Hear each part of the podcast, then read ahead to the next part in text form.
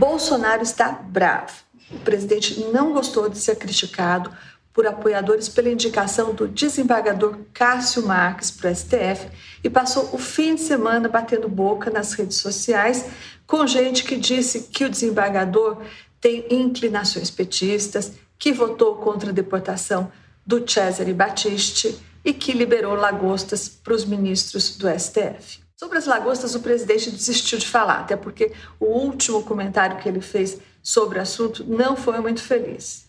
O que é que tem comer lagostas? Quem pode comer lagostas que coma, falou o presidente. Claro que não tem nada de mais comer lagostas, desde que elas sejam compradas com o próprio dinheiro, né? E não o do contribuinte. Pegou mal o que o Bolsonaro falou. Então, desta vez, o presidente foi às redes para dizer que, ao contrário do que pensam os mal informados, o desembargador Cássio Marques ele está 100% alinhado com ele, presidente Bolsonaro. Bolsonaro chegou a cantar o voto do provável futuro ministro na ação sobre a descriminalização do aborto, que pode ou não ser pautada.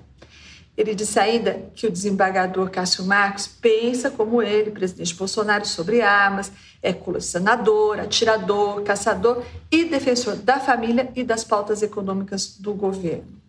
Para terminar, o presidente ainda disse: quem duvida que aguarde as votações. Só faltou Bolsonaro adiantar os votos do futuro ministro nas ações que envolvem ele próprio e seu filho Flávio Bolsonaro no STF. O presidente mostrou com as suas falas e seus tweets que ele não entende ou ele não liga para as regras básicas da convivência republicana.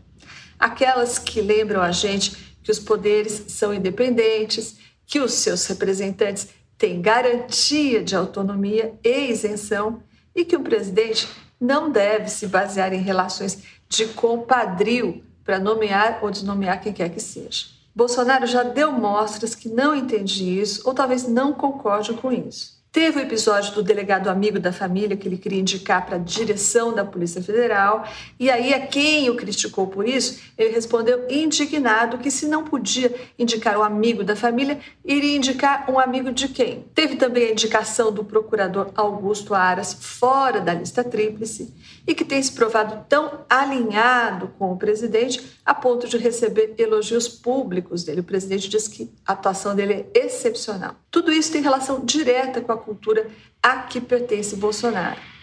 O presidente Bolsonaro veio das brumas do baixo clero no Congresso, onde tudo se dá na base do uma mão lava a outra. Então, você nomeia meu primo para o seu gabinete, que eu nomeio a sua cunhada para o meu. Ou então, eu te arrumo uma boquinha no meu pedaço aqui, mas você me deixa metade do seu salário. O importante é que todo mundo se dê bem, que ninguém se dê mal, todo mundo se ajude. Então, ao dizer que quer um ministro do STF que tome cerveja com ele nos fins de semana, que, que esteja alinhado com ele, 100% alinhado com ele, e mais, ao adiantar o voto de um futuro ministro do STF, o presidente Bolsonaro mostra que deixou o baixo clero, mas o baixo clero nunca vai deixar Bolsonaro.